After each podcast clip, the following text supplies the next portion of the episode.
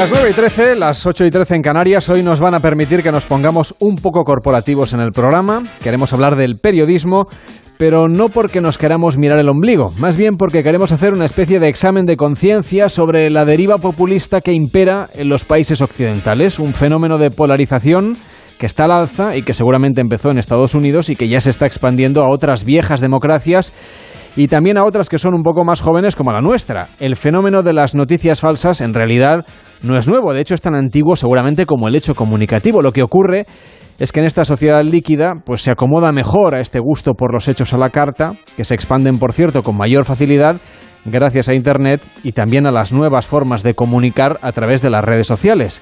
Jesús Miguel Flores Vivar, profesor de investigación del Departamento de Periodismo y Nuevos Medios de la Universidad Complutense de Madrid. ¿Qué tal? Buenas noches. Buenas noches, Carles. Buenas noches. Tenemos que hacer un poco de examen de conciencia también nosotros, desde los medios, decía. Efectivamente, un examen de conciencia que constantemente debemos eh, asumir ese examen de conciencia, puesto que está precisamente ahí eh, nuestra nuestra credibilidad, ¿no?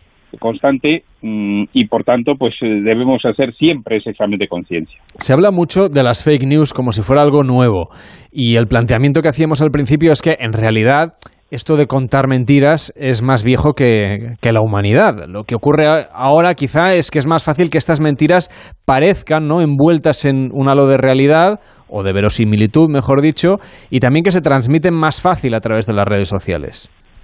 Efectivamente, esto tiene uh, mucha antigüedad. Lo que pasa que, como he venido indicando en distintos foros, pues que uh, ahora la, uh, las fake news, y a mí me gusta hablar más sobre el concepto de desinformación, puesto que muchas veces las fake news solemos eh, atribuirlo también a cosas que no tengan que ver con las noticias falsas, ¿no? Si eh, hacemos la traducción del término eh, fake news, noticias falsas, y eh, preferimos hablar en todo caso cada vez más de desinformación, porque realmente lo que ocasionan estas noticias falsas o esta fake news es desinformación. Y es verdad que esto viene desde hace mucho tiempo atrás. Uh, lo que pasa que, eh, digamos, en, en, el, eh, en el aspecto político, económico, social, pues eh, se ha puesto de manifiesto a raíz precisamente de, del fenómeno que causó cuando el expresidente Trump pues eh, dijera a los medios de comunicación que eh, lo que hacían era emitir noticias falsas, o fake news a, precisamente a medios que estaban en contra de sus posiciones, y me refiero al periódico The New York Times y al The Washington Post. A partir de ahí, pues el término fake news ha ido increciendo. ¿no? Es cada vez más popular, pero ¿cómo lo explicaríamos? Es decir, ¿ante qué fenómeno estamos y sobre todo por qué es peligroso para las democracias? Bueno, es, es peligroso porque mmm, no solo afecta, digamos, a, a aspectos eh, políticos, como indicado, sino a, a otros aspectos sociales, económicos, incluso, incluso de salud.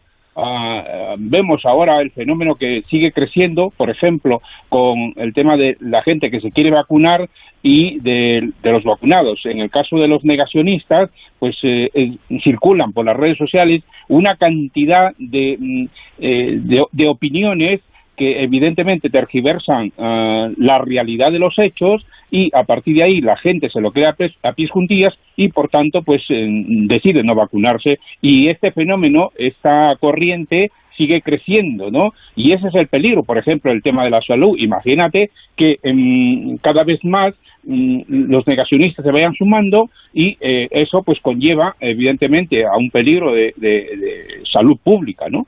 Lo que da un poco la sensación es que también la ciudadanía en parte busca noticias que de alguna manera le den la razón o redunden al entorno de, lo, de la visión previa que tenían sobre ciertas cosas, ¿no? Como que leemos uh, o escuchamos o vemos aquello que de entrada se parece más a la manera como nosotros entendemos el mundo.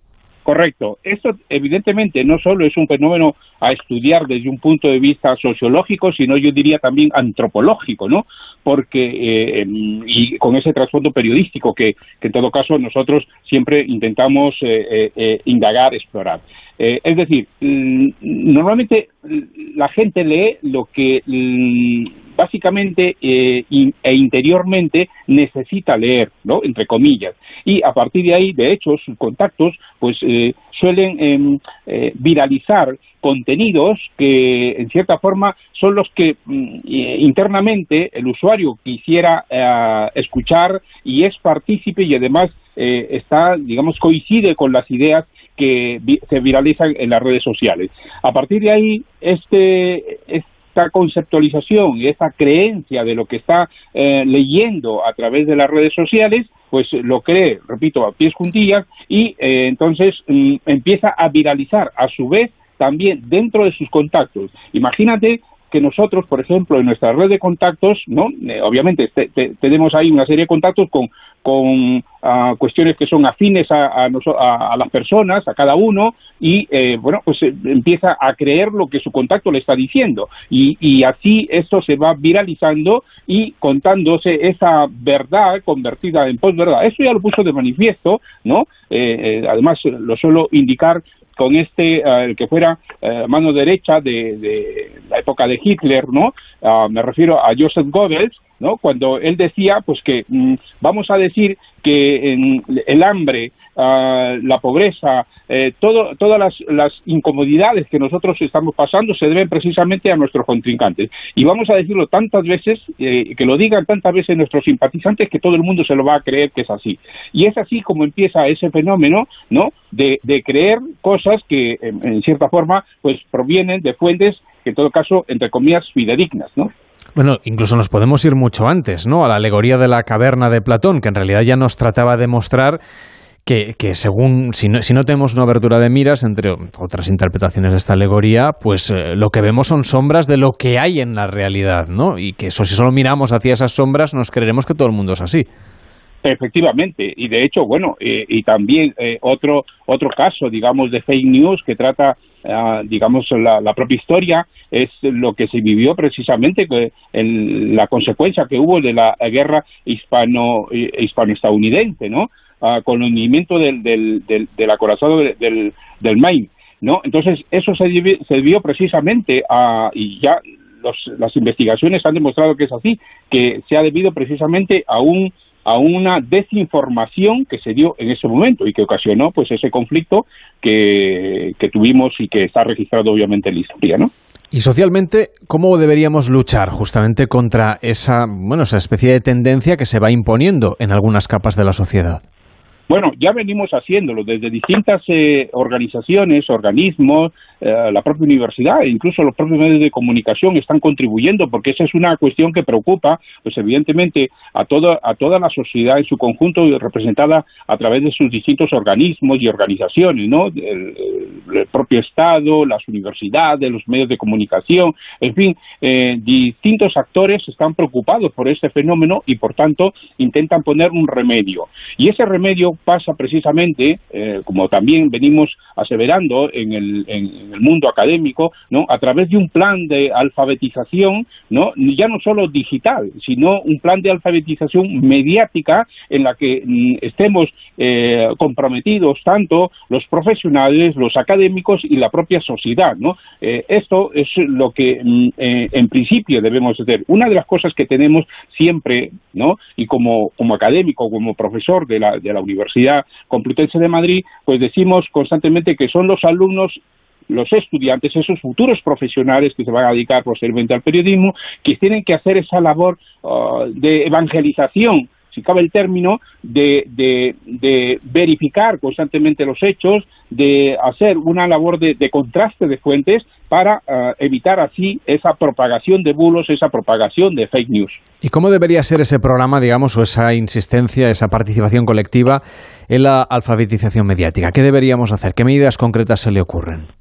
Bueno, partimos del hecho, por ejemplo, eh, empezando de ah, enseñar digamos, las, eh, algunas técnicas que nos permiten ¿no? identificar, primero, qué es una noticia falsa de una verdad.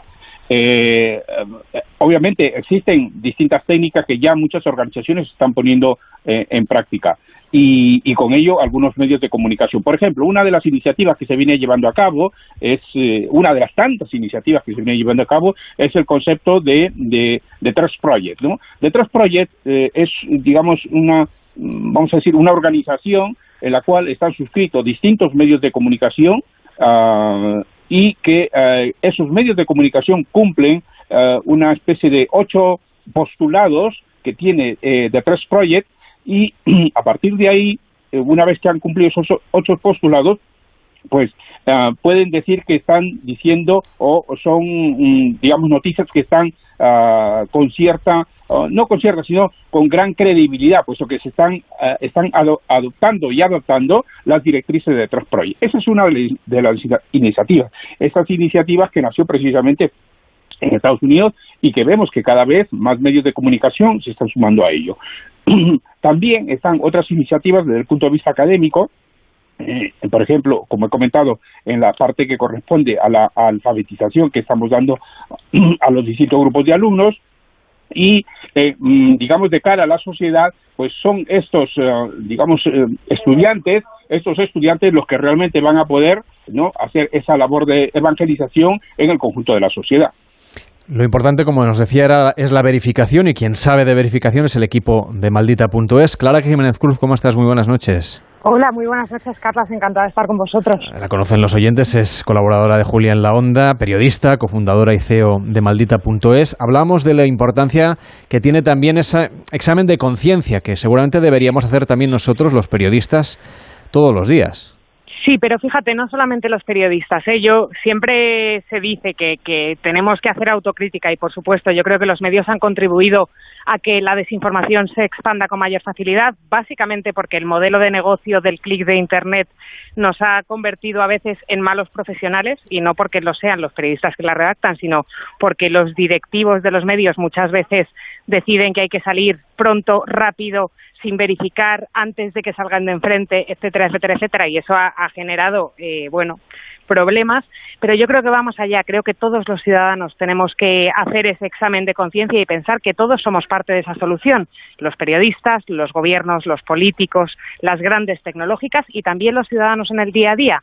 Pararse diez segundos antes de compartir algo, que tenemos mucho el dedo rápido en WhatsApp, y mirarlo durante 10 segundos, ya te digo yo que el 90% de las veces decidimos no compartirlo porque de repente nos empiezan a saltar alarmas que nos dicen que eso que hemos recibido es falso.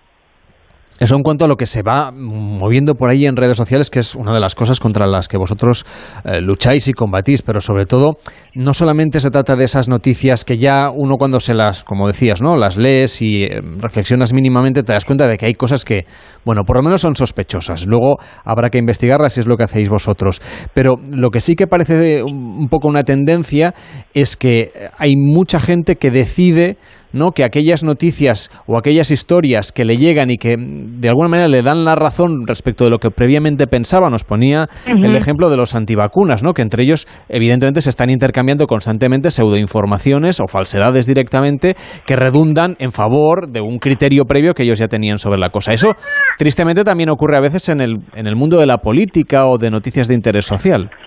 Sí, es verdad que eh, nuestros propios sesgos son nuestro peor enemigo a la hora de enfrentarnos a la desinformación, porque efectivamente cuando leemos algo que ratifica nuestras opiniones, eh, tendemos a darle mayor credibilidad que aquello que va en contra. Pero fíjate, hay una cosa que yo creo que es importante remarcar. Se han hecho varios estudios sobre cómo a la gente muy convencida de algo, yo no me iría a los antivacunas, creo que eso es un problema a mayores, por decirlo de alguna manera. Pero, por ejemplo, a la gente muy convencida de determinadas ideas políticas y muy militante políticamente, cuando se ha tragado un bulo de, de los suyos, entre comillas, y tú le explicas por qué ese, eh, eso que está compartiendo, que está consumiendo es falso, la mayor parte de la gente es capaz, y esto lo dicen los estudios académicos que se han hecho con diferentes eh, grupos, la mayor parte de, de los afectados lo admite, admite que es falso y deja de pensar que eso es cierto. Yo creo que eso es importante, o sea que tenemos que ser conscientes de que aunque es verdad que vivimos en una sociedad hiperpolarizada, y yo creo que cada vez más, y creo que todos lo sabemos, aunque solamente sea por las cenas familiares de Navidad. A pesar de eso, creo que también tenemos que ser conscientes de que hay marcha atrás, de que hay mucha gente que está todavía en ese gris que cuando le sacas del error y no solamente los verificadores, no te digo maldita.es o los periodistas, te digo los amigos, los compañeros de trabajo, la gente con la que interactúan en el día a día, que son los mejores prescriptores de la información verificada, mucho mejores que nosotros, porque a ellos les tienen cerca, les toca la patata, pues a esa gente cuando le explicas que los datos que está manejando son falsos, es capaz de salir de esa visión y renunciar a su sesgo. Y yo creo que eso también hay que tenerlo en mente cuando hablamos de esto. ¿Tú crees que a los políticos ya les va bien que haya cierta desinformación sobre algunos ámbitos? ¿O información poco precisa, digamos? Sí, sin lugar a duda, yo creo que es innegable, igual que te decía que los periodistas tenemos una parte de culpa, que los políticos tienen claramente una parte de culpa con la desinformación. Los políticos, de todos los colores, mienten. Mm, a sabiendas o no, habría que hacer eh, un análisis interno en conciencia de cada uno de ellos, pero que utilizan datos sesgados que intentan pintar una realidad con X datos dejando fuera a otros, creo que eso es evidente en el día a día. Fíjate, el Reuters Institute, que es un instituto dedicado a la investigación del periodismo en, en Oxford, hace un estudio cada año de eh, cómo se consume información en los diferentes países. Y en el estudio que han hecho este año, una de las cosas que han preguntado ha sido de dónde sentía la gente que venía más desinformación en cada uno de los países que analizan eh, sobre la COVID-19. Bueno, pues España está en el top, en el top somos el número uno que pensamos que la desinformación sobre la COVID-19 ha venido de nuestro gobierno y de los partidos políticos es impresionante. O sea, porque somos especialmente desconfiados, ¿quieres decir? No, porque tenemos la sensación de que nos han mentido mucho y creo que es evidente y, hay algunas de las verificaciones que nosotros hemos hecho a lo largo de este año que efectivamente se nos ha mentido mucho con la pandemia desde el gobierno y desde los partidos de la oposición. Se han manejado datos que eran falsos, que estaban sesgados, que no enseñaban toda la realidad. Bueno, es que ha habido momentos en los que de repente eh, subía el número de fallecidos eh, de manera sorpresiva, ¿no? De repente aparecían cantidad de, cantidad de personas que no habían sido contabilizadas. Entonces, eso seguramente al ciudadano le deja absolutamente, en fin, descolocado. Claro, uno de los grandes problemas también con eh, esa idea que habláis de la polarización es la pérdida de credibilidad de, de las anclas informativas que van desde los medios de comunicación a las autoridades. Inevitablemente, si las autoridades dan bandazos, esa credibilidad y esa confianza que tienen los ciudadanos en ellas, pues se ve minada. Lo, triste seguramente que hemos asistido todos a este escenario durante los tiempos de la pandemia es que los muertos, eh, las infecciones, la evolución del virus era diferente por territorios. Y como esto durante determinados momentos se ha utilizado como para legitimar determinados gobiernos o determinadas medidas y para contrarrestar, digamos, eh, determinados modelos en otros lugares. Luego hemos visto que más o menos todo el mundo lo ha hecho igual de, de bien o igual de mal y que con el tiempo, pues si, si, en un territorio empezaba a haber mayor incidencia, luego era cuestión de días que ese, ese territorio fuera controlándolo y los que lo tenían mejor de partida, pues van empeorando. Lo estamos volviendo a ver ahora en la quinta ola, da la sensación. Sí, es un poco esa idea de que el virus nos iguala a todos. que no, no distingue entre unos territorios y otros. Fíjate, una cosa que yo creo que se ha hecho muy evidente em, con la pandemia es, lo, nefasta que es la recogida de datos en algunos ámbitos en este país y, la, y la transmisión de datos coordinados. Tú decías, de repente aparecían 3.000 mm, muertos más en unas estadísticas que el día anterior no estaban y que en realidad no habían fallecido ese día.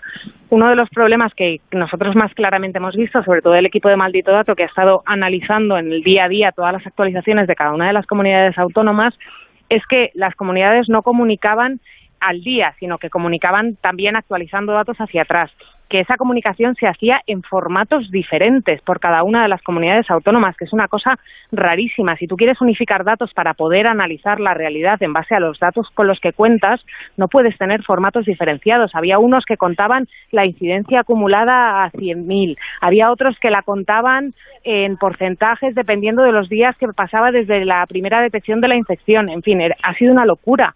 Y esto, al final, el gran problema es que nos, nos hace no poder hacer políticas públicas basadas en datos, no poder tomar decisiones basadas en datos. Le preguntabas antes al profesor, ¿cómo nos afecta esto de la desinformación? Pues el problema es que la desinformación a día de hoy nos afecta en todos los ámbitos. Nos afecta en la idea que tenemos de a quién votamos o qué ideas nos hacemos de los temas que nos afectan políticamente a nivel nacional o a nivel regional. Pero es que también nos afecta en cosas más banales, casi. por ejemplo, sobre qué compramos en el supermercado, qué tipo de pasta de dientes, qué, qué gel, qué nos afecta en decisiones cotidianas y hay que ser consciente de que hay que buscar los datos verificados, y no digo yo que sea fácil, para poder tomar esas decisiones con la información en la mano. Vosotros os lo encontráis cada día, ¿no? Seguramente los portales de transparencia que se vendieron con tantísima pompa y circunstancia en su día, luego en realidad lo que son son enormes laberintos en los que encontrar algo y que poder contrastar y verificar, mm, bueno, vosotros porque sois expertos, pero es muy, muy complicado. Fíjate, la ley de transparencia que, que fue un avance brutal para este país, sobre todo porque es que no teníamos ninguna, yo creo que ha sido muy importante y aún así le sigue faltando mucha ayuda. Ahí la ley de transparencia puede acudir a ella cualquier ciudadano para pedir datos a la administración que crean que eh, tienen que ser de dominio público, ¿vale? Nosotros pedimos desde contratos de empresas públicas, yo que sé, de Radio Televisión Española, a las ayudas que se le dan al alquiler en determinada provincia, puedes pedir prácticamente cualquier tipo de cosa. Ahora, eso sí, pedir esos datos, hacer la petición de transparencia es complicadísimo. Y luego, otra cosa que ocurre y que también tenemos que ir mejorando un poco en eso es que las administraciones no quieren ser transparentes. Es incómodo ser transparente, es incómodo tener que publicar tus cuentas y tus contratos. Y entonces muchas veces deniegan el acceso en base a cosas que cuando tú recurres al Consejo de Transparencia, que es una entidad independiente que se constituyó para vigilar el cumplimiento de esa ley, em, el Consejo obra a tu favor y dice, se lo tienes que dar. Y aún así las administraciones son capaces de llevar al Consejo de Transparencia a juicio con tal de no dárselo. Al final, ese juicio lo pagamos los ciudadanos el que vaya al Consejo de Transparencia a juicio y el que vaya a la otra entidad. Es absolutamente absurdo. Incluso, que esto ya es lo peor de todo, con sentencias judiciales firmes siguen administraciones públicas incumpliéndolas. Señor Flores, a ustedes los investigadores, que suelen tener más tiempo porque no les surge tanto ¿no? lo de publicar, ¿también les ponen las mismas dificultades a la hora de acceder a datos que luego van a ustedes a contrastarnos en un artículo científico, en un artículo académico, en una tesis doctoral? Sí, por supuesto. Ah, vamos, en principio uh, suscribo lo dicho por, por Clara en este en este en todos los aspectos eh, además eh, que la tenemos como una gran experta ¿no? Eh, en estos temas. Y, cuando nosotros mm, hacemos eh, este tipo de investigación, desde el apartado académico, eh, evidentemente, pues también nos ponen una ah, cantidad de trabas, como bien ha indicado. lo que pasa que ah, no estamos pendientes de publicar, digamos, esa información lo antes posible, sino, bueno, tiene que ser una, ah, digamos, un análisis más detallado, más sosegado, para poder eh, publicarlo, porque eh, el tema es que publicamos en revistas, ah, digamos, eh, científicas que están con cierto índice de impacto y son esas revistas las que precisamente nos mm, piden de, de, qué forma se han hecho estos análisis, es decir, ah, una, una forma también de verificar todo lo que estamos poniendo, digamos, en énfasis en ese artículo, ¿no? Muchísimas gracias, Jesús Miguel Flores, profesor e investigador del Departamento de Periodismo y Nuevos Medios de la Universidad Complutense de Madrid, por estar esta noche con nosotros. Que vaya bien, hasta la próxima. Gracias a. Hasta luego. Y Clara Jiménez Cruz, periodista, colaboradora de Julián La Onda y cofundadora y CEO de Maldita. Gracias por estar con nosotros y enhorabuena por el trabajo que hacéis. Hasta la próxima. un placer estar aquí. Que vaya muy bien. Un abrazo, buenas noches. Por cierto, que tenemos